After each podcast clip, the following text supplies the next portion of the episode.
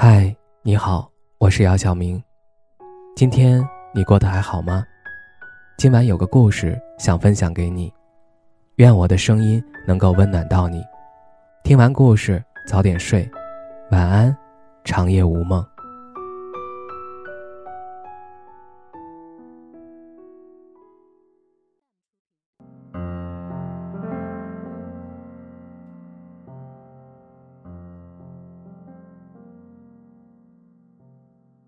所以呢，你有时候会觉得累吗？会有那种身体被掏空、灵魂也快撑不住的疲惫感吗？昨天和朋友聊天时，他忽然这么问我。他说他最近好像特别疲倦，总觉得自己快要倒下去了。新工作琐事繁多，几乎每周都要加班，还要逼迫自己尽快适应新环境。和男朋友因为见家长的事情，三天两头就吵架冷战。每天一回到家，爸妈催婚的声音就如魔音绕梁，一天三餐在耳边不停的念叨。他说他烦躁、郁闷的快要窒息了，可一出了卧室的门，又得像魔术师换脸那样，迅速藏起自己的崩溃，重新换上一副云淡风轻的模样。一直以来。他都伪装得很好，所以身边的人都以为他没事儿，觉得他很坚强，甚至还夸他能扛事儿。这就是成年人的心酸，连崩溃都要计算成本，选时间场合。不管人后你经历过怎样的泣不成声，在人前你都得学会佯装笑脸迎人，因为没人关心你发生了什么。苦悲或蜜，你都只能自己酝酿品尝。电视剧《我在他乡挺好的》中，胡晶晶的故事情节是让我印象最深的桥段之一。她生日那天精心打扮了一番，精神抖擞地去公司上班，却收到被辞职的消息。公司辞退他的理由是他虽然把自己的本职工作完成得很好，但却没有帮助同事完成同事的工作。这个理由很牵强，但领导的态度很坚决。出于无奈，胡晶晶只好主动离职。前脚刚失去工作，后脚就收到信用卡催还款的短信。想打电话联系男朋友，对方的电话一直打不通。想和姐妹们吐槽，却发现大家各有各的难处。刚走出地铁站，新买的裙子又猝不及防地被冰激凌弄脏了。一瞬间，所有的坏事都排山倒海席卷而来。人在不顺心的时候，好像全世界都在跟自己作对。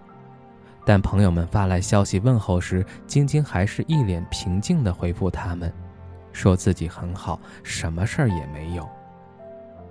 上一秒说着自己很好的她，下一秒走到天桥边就纵身跳了下去。事情发生之后，她的姐妹们都不敢相信她居然会做出这种事儿。因为大家都觉得他是一个非常阳光、乐观、积极向上的人。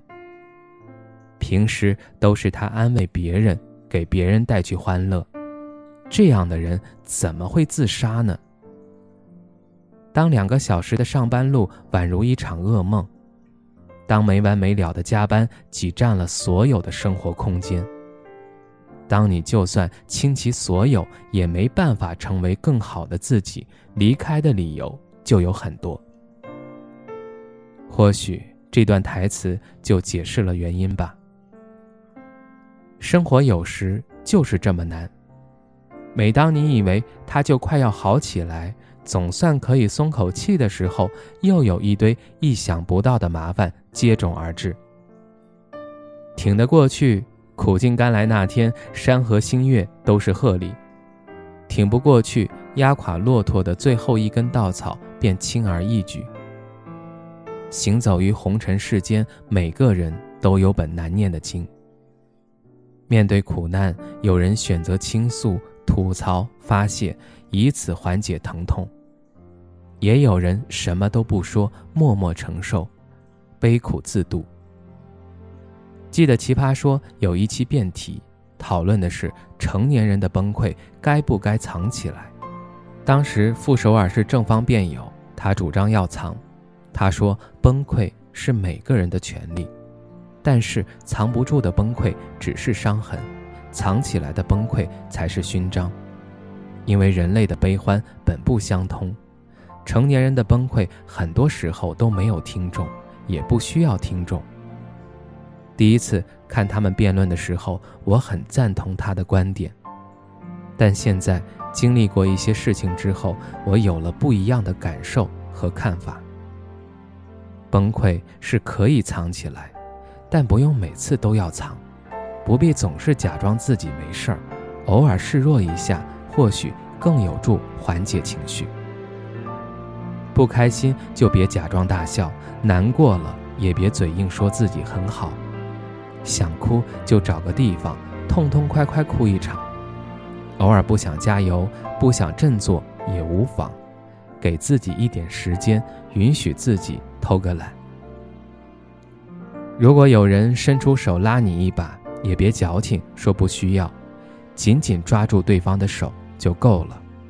还有就是多给自己点喘气的空间，别把自己逼得太紧，允许自己。成为一个普通人，允许自己可以出错，不必事事周全周到，允许自己没那么无所不能，喜怒哀乐都接受它，不管什么时候都别跟自己过不去，自我为难。